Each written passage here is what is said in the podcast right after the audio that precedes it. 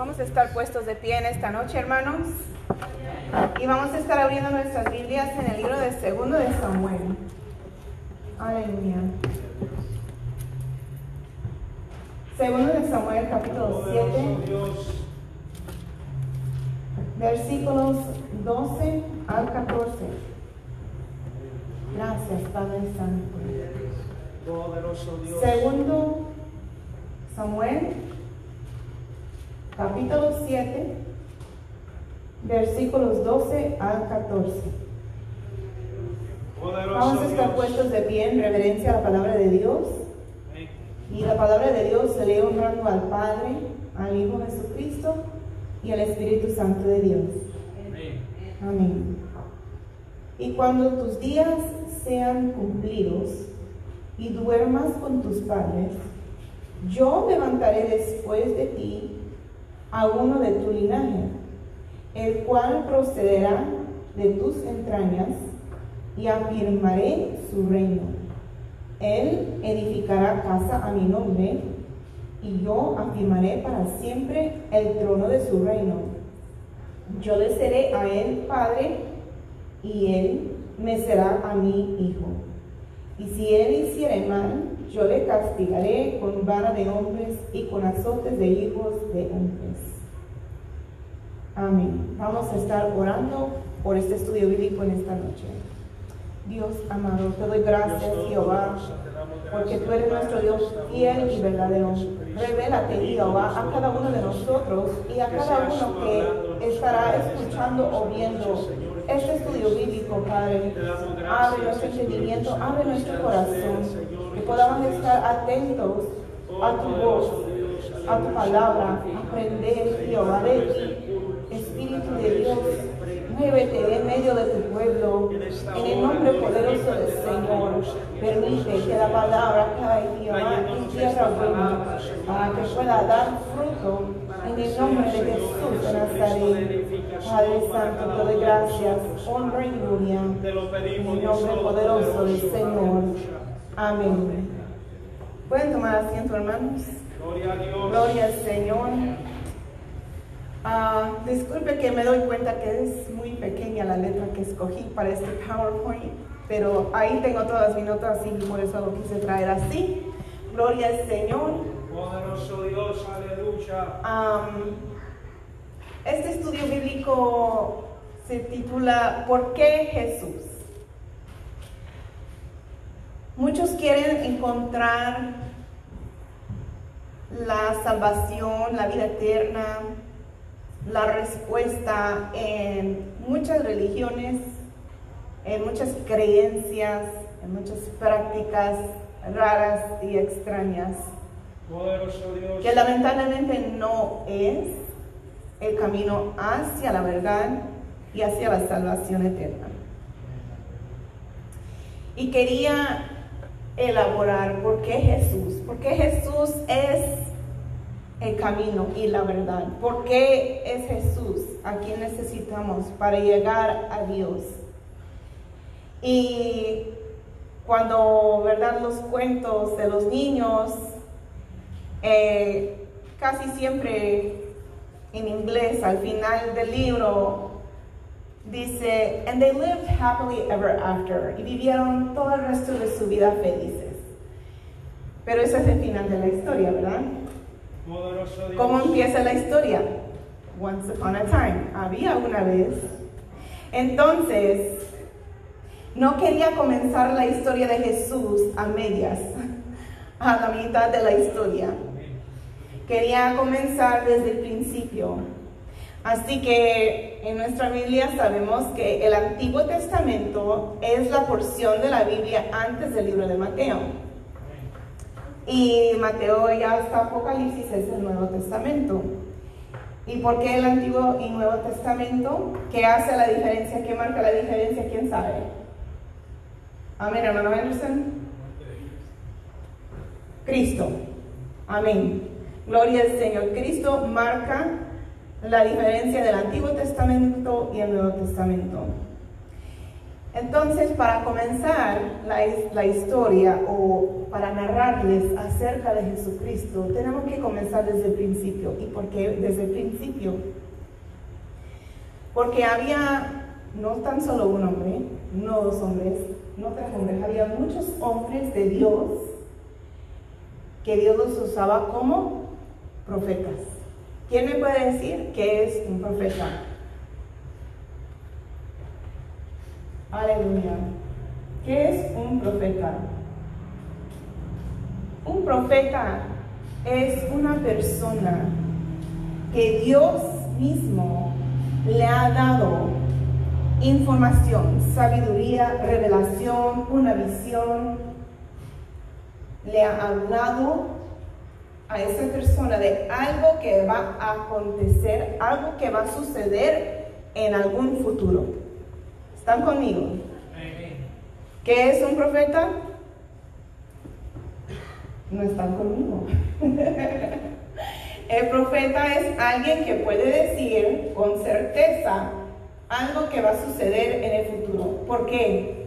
¿Cómo puede hacer eso? Por la sabiduría que Dios le da. Amén. Entonces, esta porción que leímos en segundo de Samuel,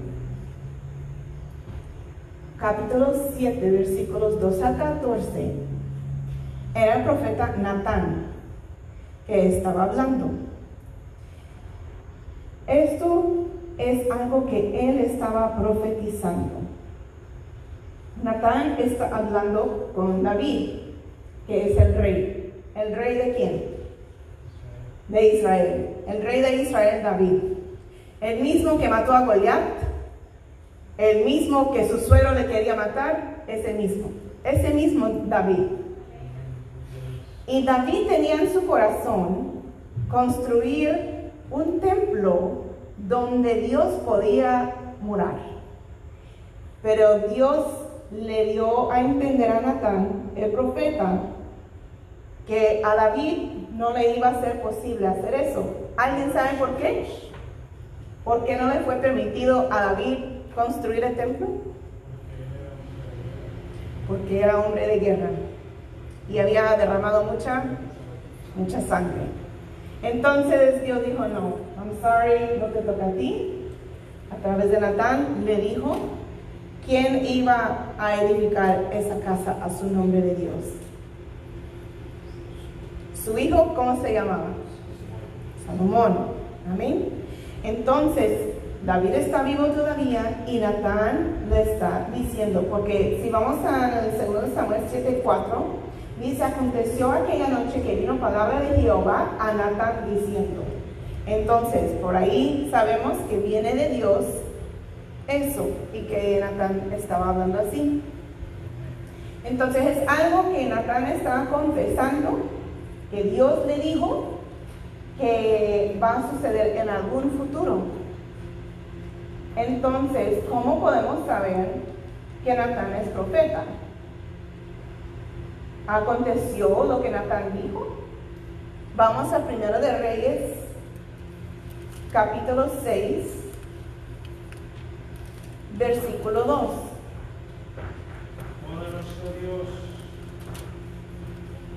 Primero de Reyes, capítulo 6, versículo 2. La casa que el rey Salomón edificó a Jehová Tenían 60 codos de largo y 20 de ancho y 30 codos de alto. ¿Se cumplió lo que Natán dijo o no? Entonces, por cuanto la palabra que Natán habló, que Natán dijo, Jehová me dijo a mí, esto va a suceder, y años pasaron, y así sucedió, quiere decir que Natán es profeta, porque la profecía se cumplió.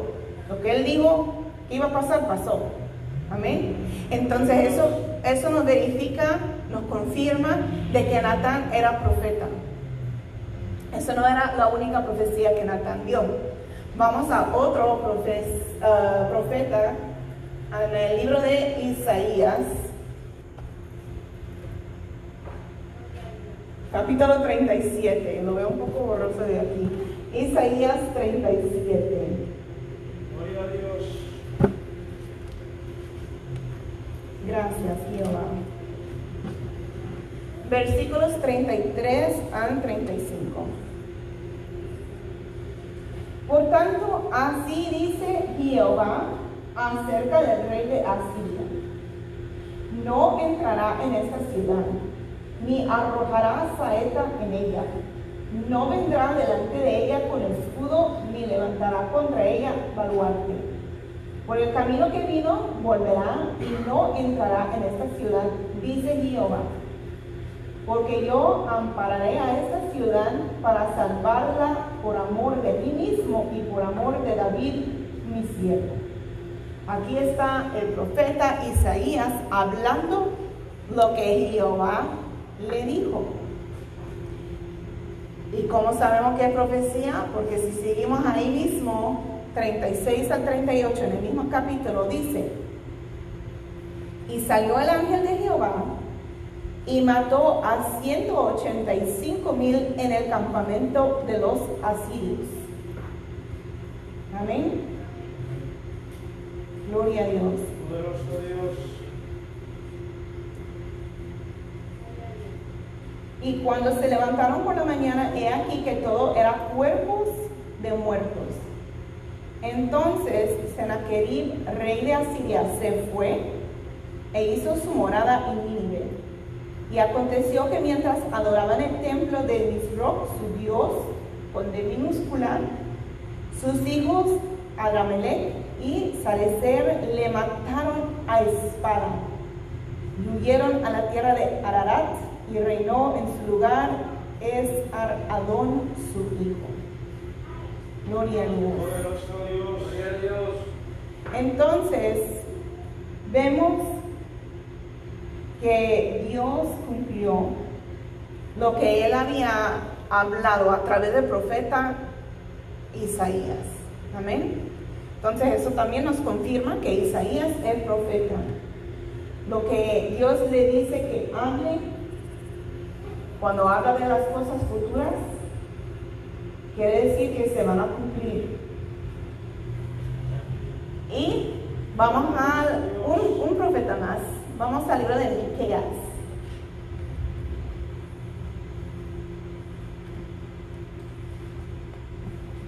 Capítulo 3, versículo 2.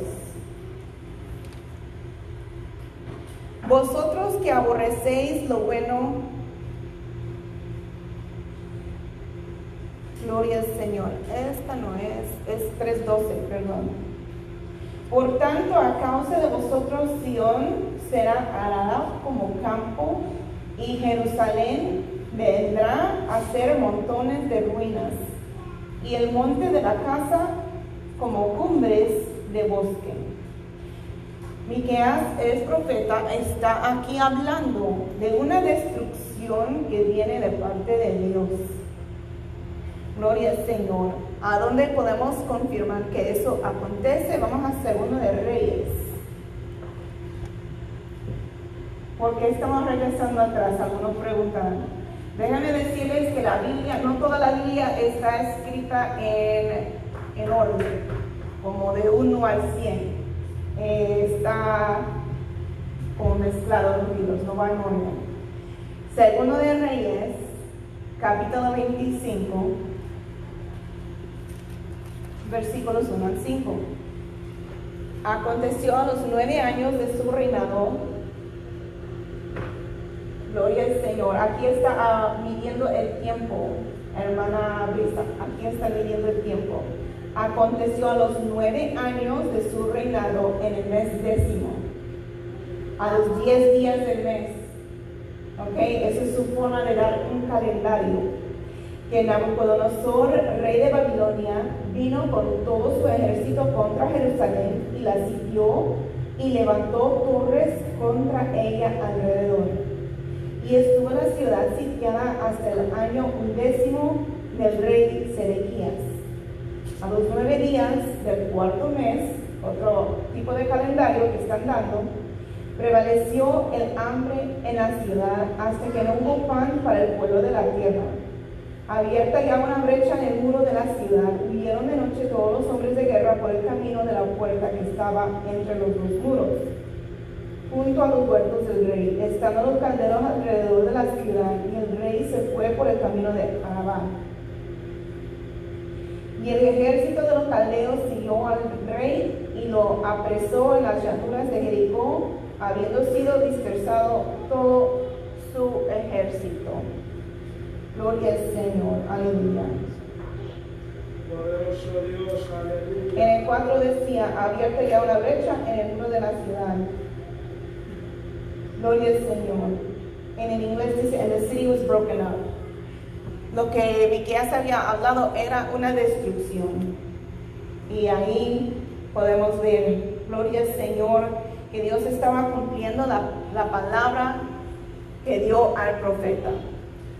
Quería dar validez primero a estos tres profetas para que veamos que lo que Dios les hablaba sucedía después, con tiempo. Amén. Porque hay muchos profetas, hay muchas personas que hablaron acerca del Mesías. ¿Qué quiere decir el Mesías? El Salvador. ¿El Salvador de quién? Del mundo. Amén. Gloria a Dios. Porque el mundo necesita un Salvador.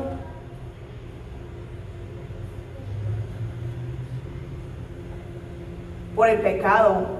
Yo creo que les tengo que montar otra vez porque están muy tímidos. Gloria al Señor. Por el pecado, amén. ¿Y qué es el pago del pecado? La muerte. Entonces, si no viene un Salvador, ¿qué nos toca a nosotros y toda la humanidad? la muerte. ¿Por qué? Porque la palabra de Dios nos dice en el libro de Romanos, por cuanto todos pecaron y están destituidos de la gloria de Dios. Entonces, había muchos hombres que daban profecías acerca del Mesías, acerca de un redentor, alguien que nos iba a redimir por nuestros pecados, derramando su sangre, tomando nuestro lugar, para que nosotros pudiéramos tener la libertad, la habilidad de tener la salvación eterna. Acuérdense que todo lo que estamos leyendo en el Antiguo Testamento fue antes de que Cristo naciera. ¿Ok? Amén. Gloria al Señor. Hay tres cosas y aquí, gloria a Dios, aleluya. Aquí no pueden distinguir todo esto, pero este es otro estudio que yo hice años atrás eh, de profecías que yo misma busqué que se daba acerca del Mesías. Y aquí están 58 profecías que yo sola encontré. Hay más, pero estas son las que yo encontré. Gloria a Dios, aleluya. Entonces, no vamos a hablarle todos. Yo nomás quiero enfocarme en tres el día de hoy. Vamos al libro de segundo de Samuel otra vez. Si tienen preguntas o comentarios, es estudio bíblico, lo pueden hacer si es conforme el tema que tenemos. Segundo de Samuel, capítulo 7, versículos 12 al 16. ¿Quién es el profeta que está hablando aquí?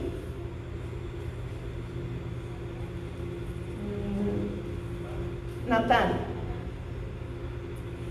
Natán dijo, y cuando tus días sean cumplidos, gloria al Señor. Quiero asegurar que sí. Ok. Amén. Y duermas con tus padres, yo levantaré después de ti a uno de tu linaje, el cual procederá de tus entrañas y afirmaré su reino. Él edificará casa a mi nombre y yo afirmaré para siempre el trono de su reino. Yo le seré a él padre y él me será a mi hijo. Y si él hiciere mal, yo le castigaré con vara de hombres y con azotes de hijos de hombres. Pero mi misericordia no se apartará de él como la aparté de Saúl, al cual quité de delante de ti. Y será afirmada tu casa y tu reino para siempre delante de tu trono, y tu trono será estable eternamente. ¿Qué medida de tiempo es eternamente? ¿Cuánto tiempo es? Por siempre, infinito, por los siglos de los siglos. Amén. Dice mi esposo, amén. Gloria al Señor. Eternamente. ¿Quién podrá cumplir esta profecía que está hablando Natán? Que el trono será estable eternamente. ¿Quién vive eternamente? ¿El ser humano? No. Dios solamente. Amén. Dios solamente puede cumplir con esto que dice, tu trono será estable eternamente. Por cuanto Dios siempre ha existido, existe y siempre va a existir. O sea, eternamente, infinito, para siempre, por siempre y amén. Entonces, él, Natán está, no habla con su nombre, pero está hablando de su um, linaje. Está hablando, ¿verdad? De sus, um, no se me viene a la mente la palabra ahorita. ¿Mm?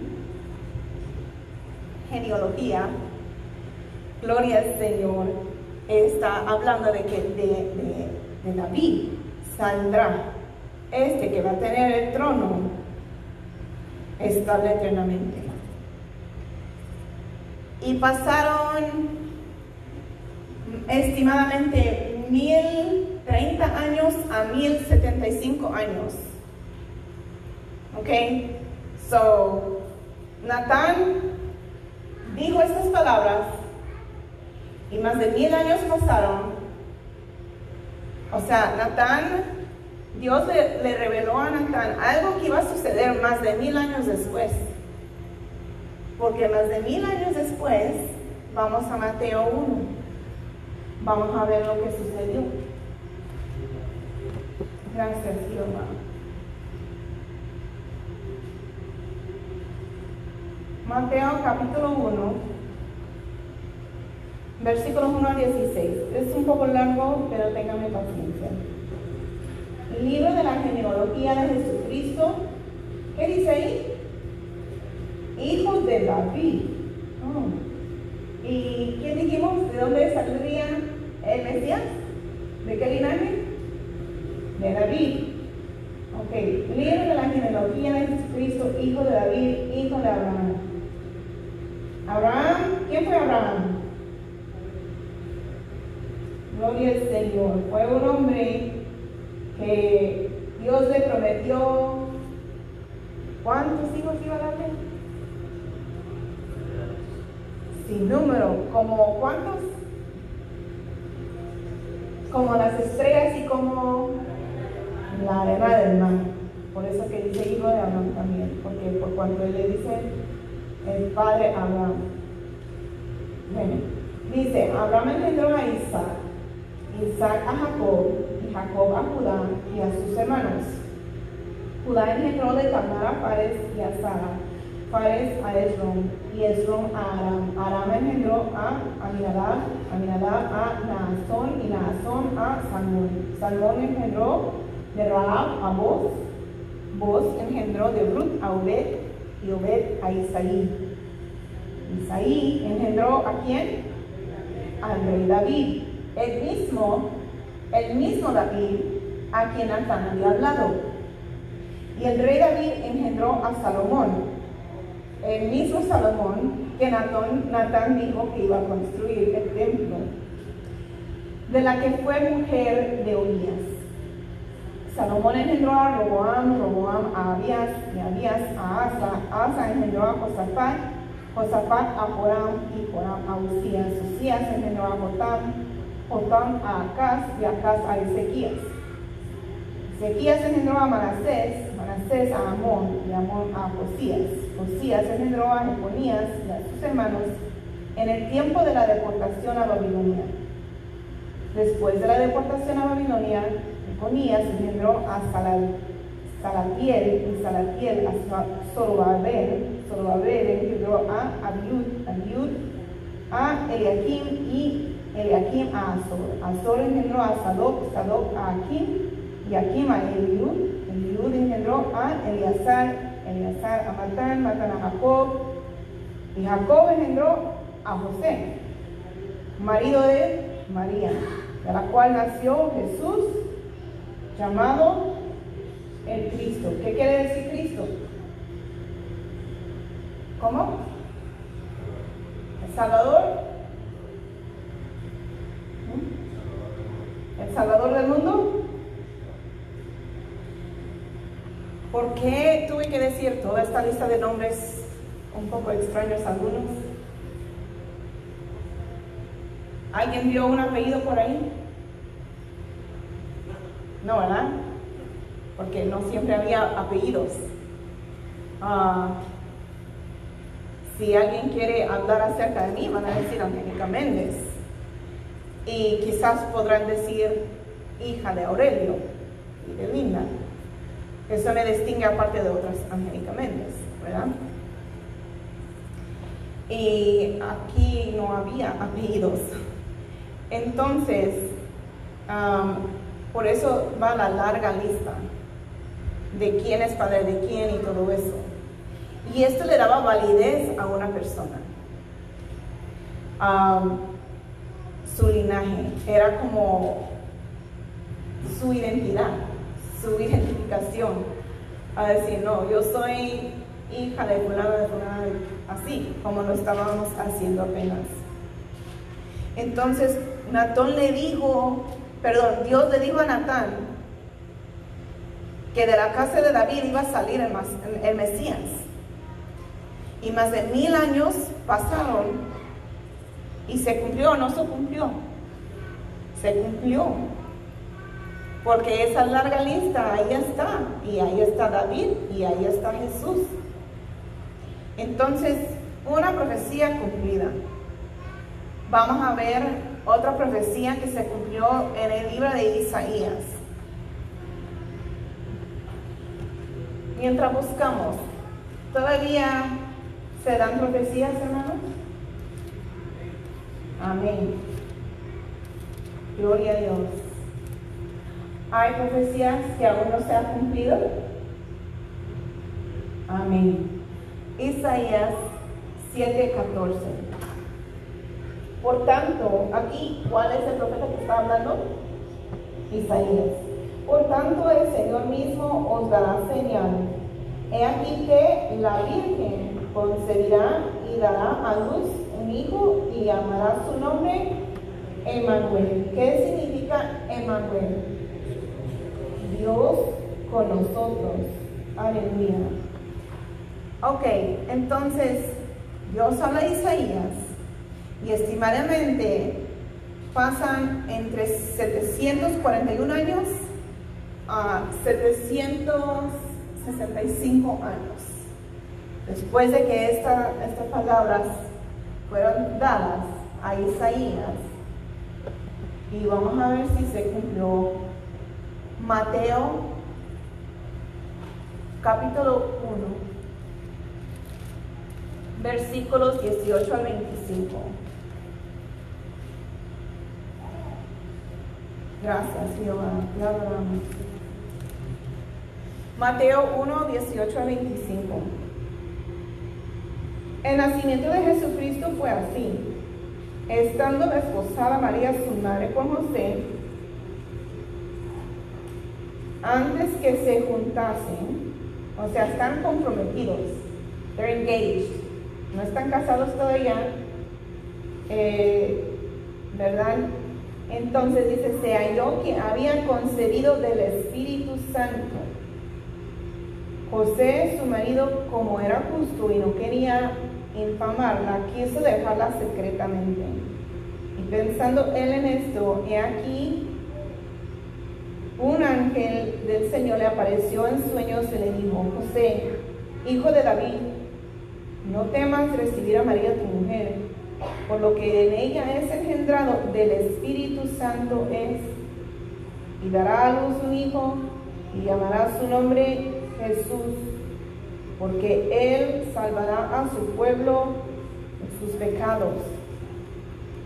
Todo esto aconteció para que se cumpliese lo dicho por el Señor por medio del profeta cuando dijo, ¿de cuál profeta dijo?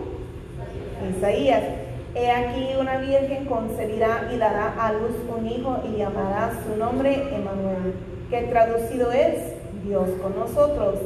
Y despertando José del sueño, hizo como el ángel del Señor le había mandado y recibió a su mujer. Pero no la conoció. Cuando dice no la conoció, quiere decir que no tuvo relaciones íntimas con ella. No la conoció hasta que dio a luz a su hijo primogénito y le puso por nombre Jesús.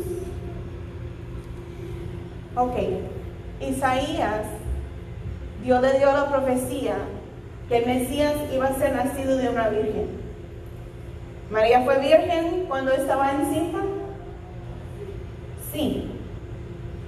Y también decía que le iban a dar el nombre Emanuel. ¿Y qué significa Emanuel? Dios con nosotros. Ok, entonces, ¿por qué está Jesús? Pero, vamos a ver. Aún en el Antiguo Testamento, aún los costumbres judíos, ¿quién tenía la habilidad de perdonar el pecado? ¿Quién?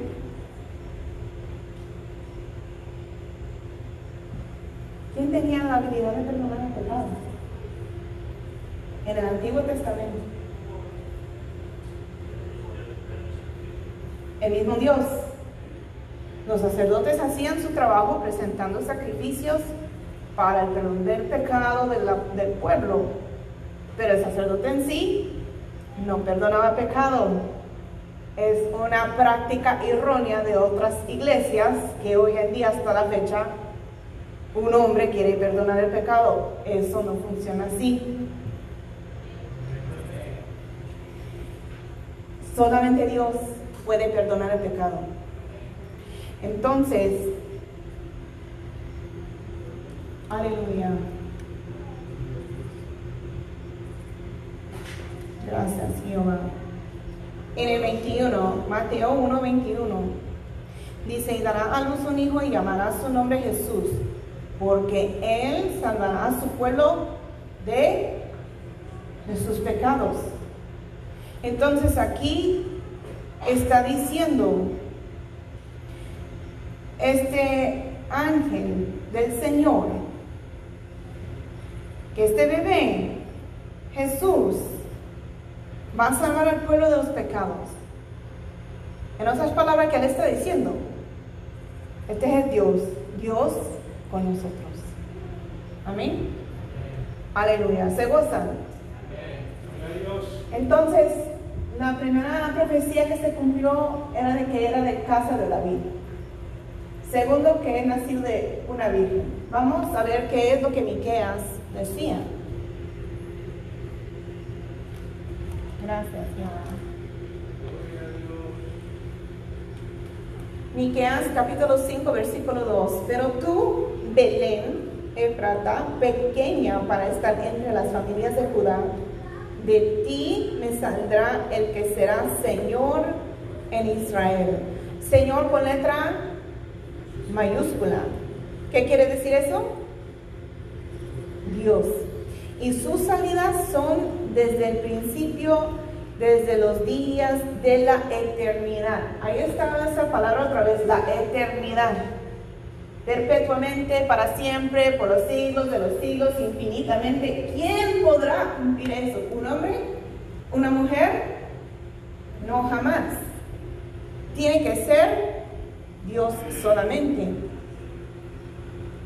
Entonces, está hablando Miqueas a una ciudad aquí.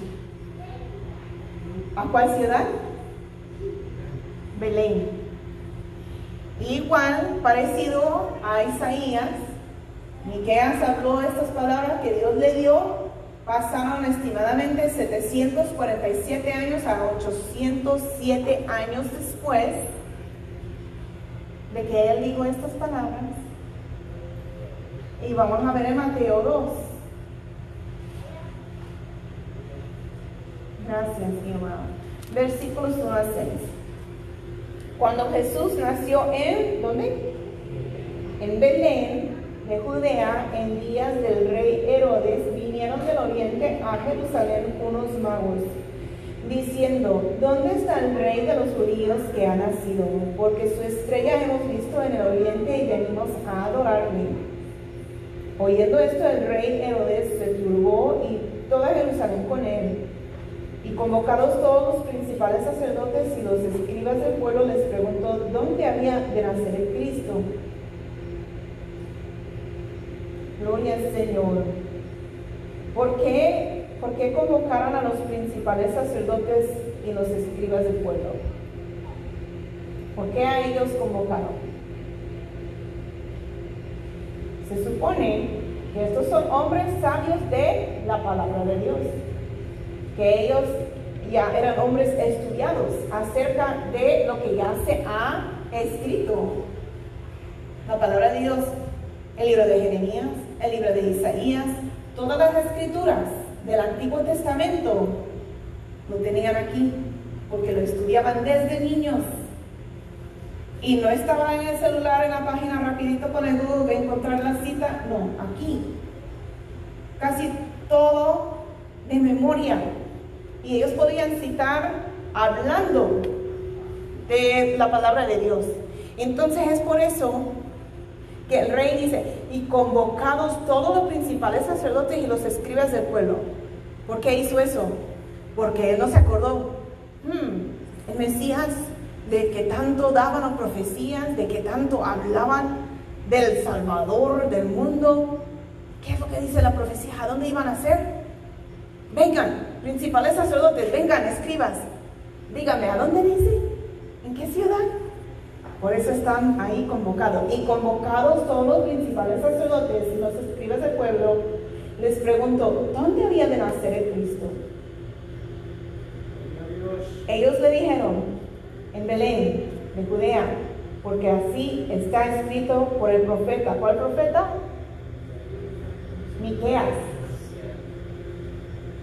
Y tú, Belén, de la tierra de Judá, no eres la más pequeña entre los príncipes de Judá, porque de ti saldrá un guiador que apacentará a mi pueblo Israel. ¿Se cumplió o no se cumplió? Estas son apenas tres profecías que se habló acerca del Mesías del Cristo. Yo, como les digo, yo personalmente encontré 58 cuando yo hice este otro estudio años atrás. Aleluya, gloria al Señor. Y también estos hombres de Dios, Natán, Isaías y Miqueas, eran de regiones diferentes. Gloria al Señor. A ver si puedo. Gloria al Señor. No sé qué está pasando. Siempre me confunde esto, perdón hermanos. Gloria a Dios. Aleluya. Gracias, Jehová. Mm. Ok. Aquí podemos ver, no sé, yo no sé por qué. Voy a tratar de engrandecerlo a ver si me deja. Hacer esto.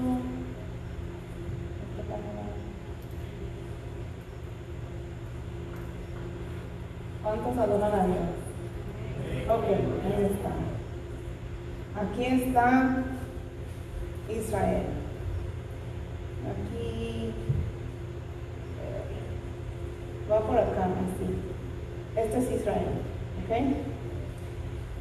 Una de las profetas, no se sabe exactamente, pero dio su profecía en esta nación de Israel. No se sabe exactamente a dónde. Y el otro le dio en, en Judá, que era en algún tiempo Israel estaba dividido en cuántas partes en dos, en el norte y el sur, y Judá estaba en el sur.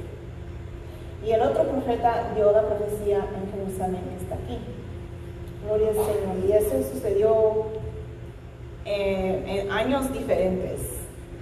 Gloria al Señor. Eso sería como hoy en día en Estados Unidos, uno por allá en Florida, otro por allá en Washington y otro por ahí en una parte de Estados Unidos, quién sabe dónde. Pero en lugares diferentes Dios habló a estos hombres. Amén. Gloria al Señor. Entonces, hoy en día, rapidito, con un texto, una llamada, se comunica con uno del otro lado del país, del mismo país. Pero antes, ¿cómo lo hacían para comunicarse de tan lejos? Aparte de la distancia que hubieran tenido que ir caminando o en los animales, ¿verdad? Eh, eran los, las, la diferencia de los años. Y como les digo, había muchas personas que daban profecías acerca del Mesías, no tan solo estos tres hombres. Gloria al Señor, aleluya. Vamos a regresar aquí. Gloria a Dios. Entonces, ok, se ha dado muchas profecías acerca del Mesías y Jesucristo cumplió estas profecías. Pero ¿por qué Jesús? ¿Por qué Jesús es el camino? ¿Por qué Jesús es la verdad? ¿Por qué solamente a través de Jesús podemos nosotros obtener la salvación eterna?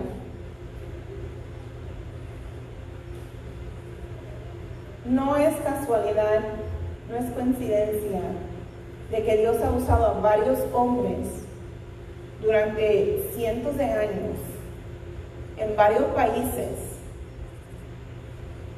para hablar de un solo Mesías, cosas que iban a acontecer en su vida.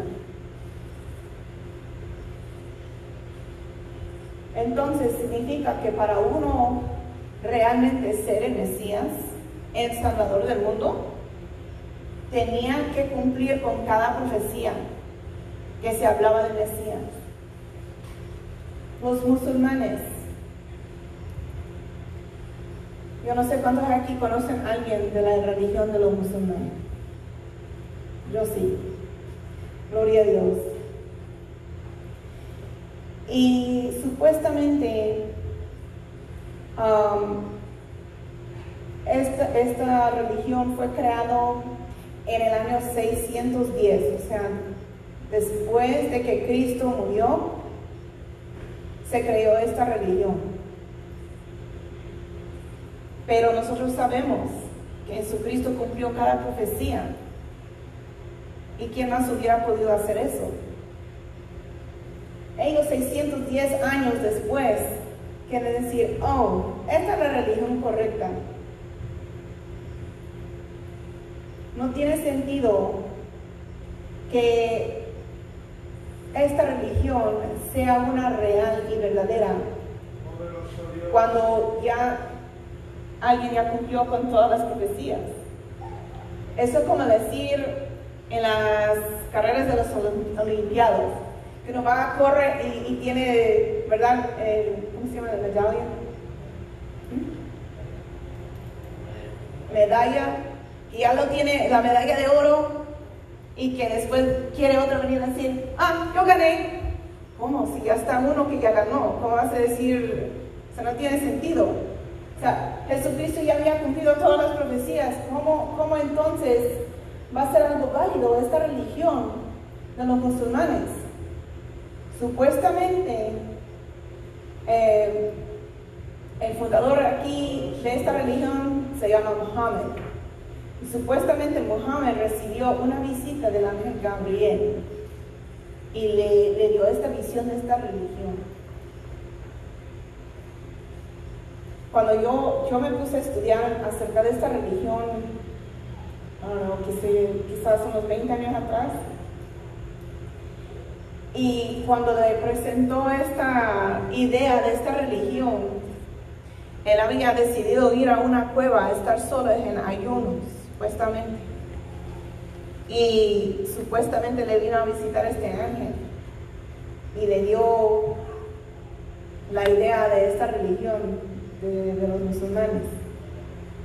Él fue donde su esposa y le platicó lo que sucedió con duda, dudando de lo que había sucedido. El mismo fundador. Pero la mujer dice, oh no, eso sí es, eso es, eso está bien.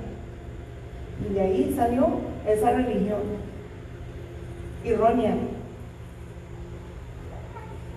Aleluya, gloria al Señor. Los musulmanes, eh, incluso por si no lo sabían, tienen su libro sagrado, ¿cómo se llama? El Corán. Corán. En su propio libro santo tiene historias que nosotros mismos tenemos en la Biblia. ¿Cómo así? No se puede mezclar la verdad con la mentira. Aleluya. No pueden tomar partes de lo que les gusta y deshacer de lo demás que no les gusta y agregar lo que les gusta. La misma palabra habla en contra de eso. ¿Qué va a suceder con aquellos que hacen eso?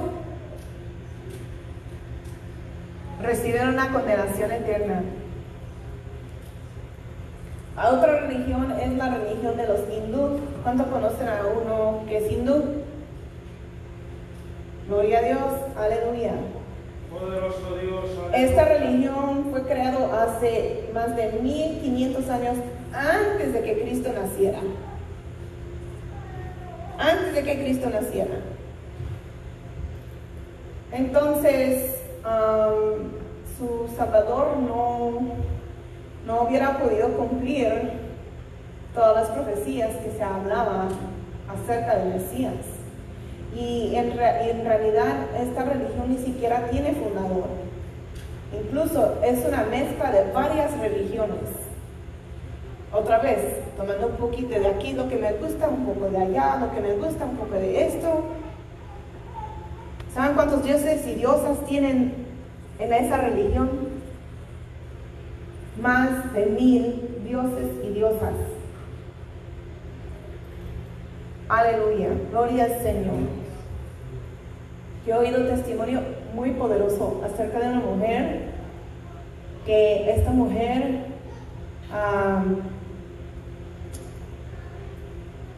su padre y sus tíos todos eran sacerdotes de la religión hindú. O sea, estaban ahí en el, altar de su templo de ellos y todo y es un testimonio muy impactante, muy poderoso. Que Dios trató con ella. Jesús se reveló a ella. Al principio ella decía, yo no quiero saber nada de Dios. Un Dios más para agregar a la lista, agradar. Santo. Eso era la mentalidad de ella. Gloria al Señor. Pero gracias a Dios que Cristo se le presentó y pudo conocer la verdad. Y ella testifica de que en la religión hindú, no hermanas, es imposible agradar. Si con qué dificultad uno puede agradar a Dios, que es uno, que es santo y puro, imagínese tratar de, vivir una vida para agradar a miles de dioses. Aleluya. Y la, la religión de los budistas, que fue creado 400, creo que eso dice 483 años antes de que Cristo naciera. Y gloria al Señor. Ellos hicieron igual, lo mismo, agarraron un poco de otra religión, porque salió el budismo de la religión de los hindú. ¿Y saben quién creyó, creyó esta, esta religión? Había un hombre que se llamaba Gautama, que es el dichoso Buda, es su apodo, Buda.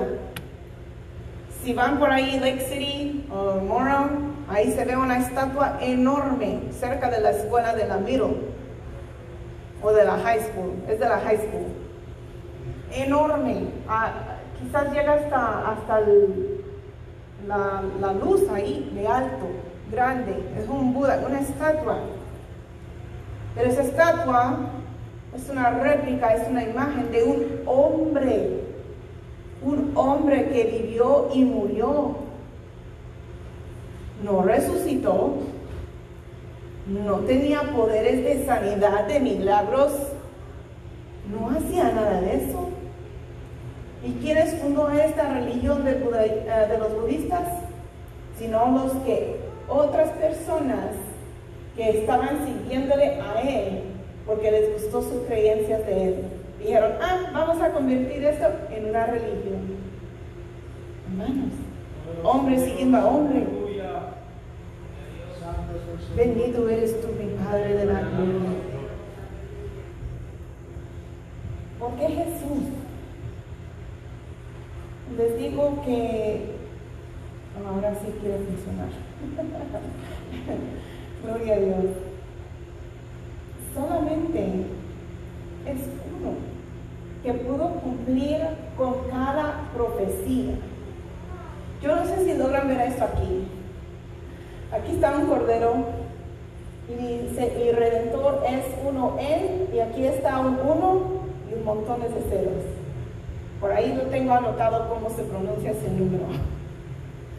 Pero la probabilidad de que una persona pudiera cumplir con todas las profecías que se hablaba del Mesías es esta probabilidad, uno en tantos. ¿Y quién cumplió cada uno? Jesucristo. Ahí comienza la historia. Gloria a Dios.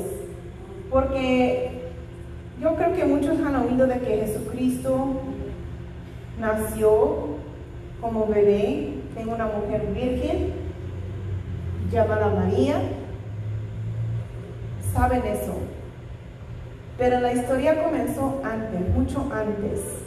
Más de mil años antes de que Él naciera. Ya se estaba hablando de Él. Dios ya estaba revelando quién era su hijo. ¿Quién iba a ser ese redentor? ¿Quién iba a poder absolver el hombre de sus pecados?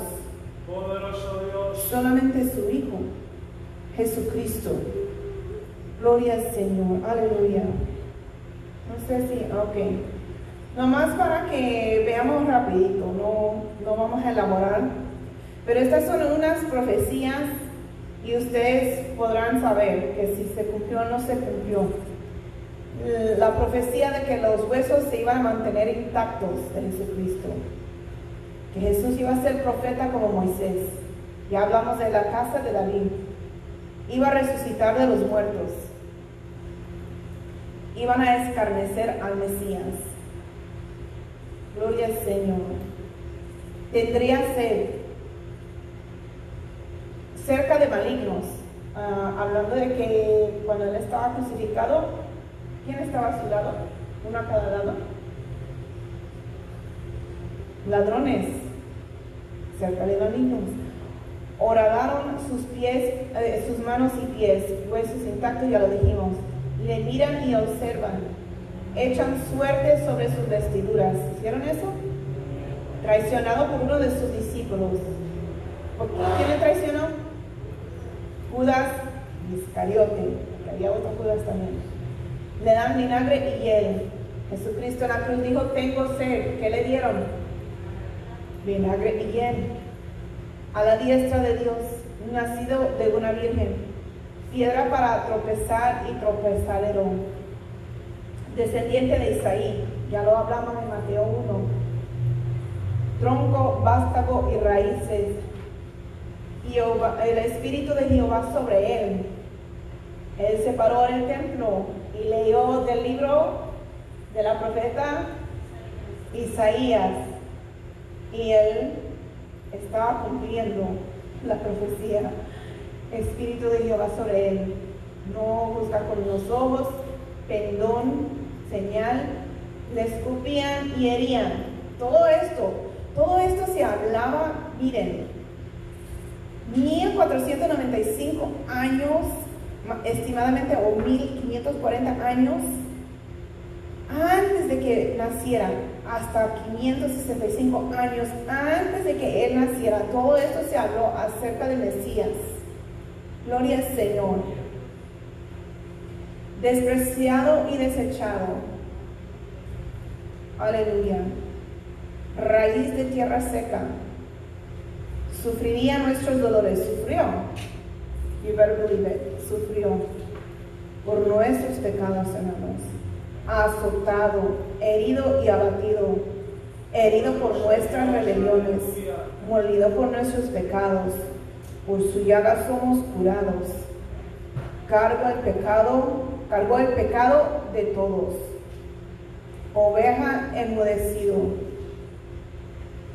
prisionado, juzgado, con impíos su sepultura, otra vez con los ladrones al lado de él. Con los ricos fue su muerte, que había uno, un seguidor de Cristo que era rico, y él pidió el cuerpo de Jesús. Nunca hizo maldad ni hubo engaño en su boca. Sufre con enemigos y ora por enemigos. Nace en Belén, es piedra, es templo. Está sentado en un trono, sacerdote, consejo. Y va a estar montado sobre un asno en Jerusalén. Osana, Osana. Gloria a Dios. Eso también sucedió. Todo esto se cumplió, hermanos. Vendido por 30 piezas de plata. ¿Por quién? Judas Iscariote. Plata puesta en la casa de Jehová. Le traspasarían. Le quebraron los huesos. A los otros dos le quebraron que las piernas, ¿verdad que sí? ¿Para qué? Para que ya no pudieran seguir respirando. Pero dijeron, no, él ya está muerto. Mm, vamos a asegurar que está muerto. Entonces, le traspasaron. ¿A dónde?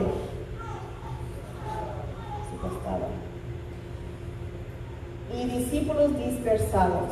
¿Fue así? La probabilidad de que Buda, eh, Mohammed, cualquier otro, no le pasaron estas cosas. No sucedió. Vamos a estar siguiendo esta, este estudio bíblico con la ayuda de Dios las semanas siguientes, si Dios nos permite así.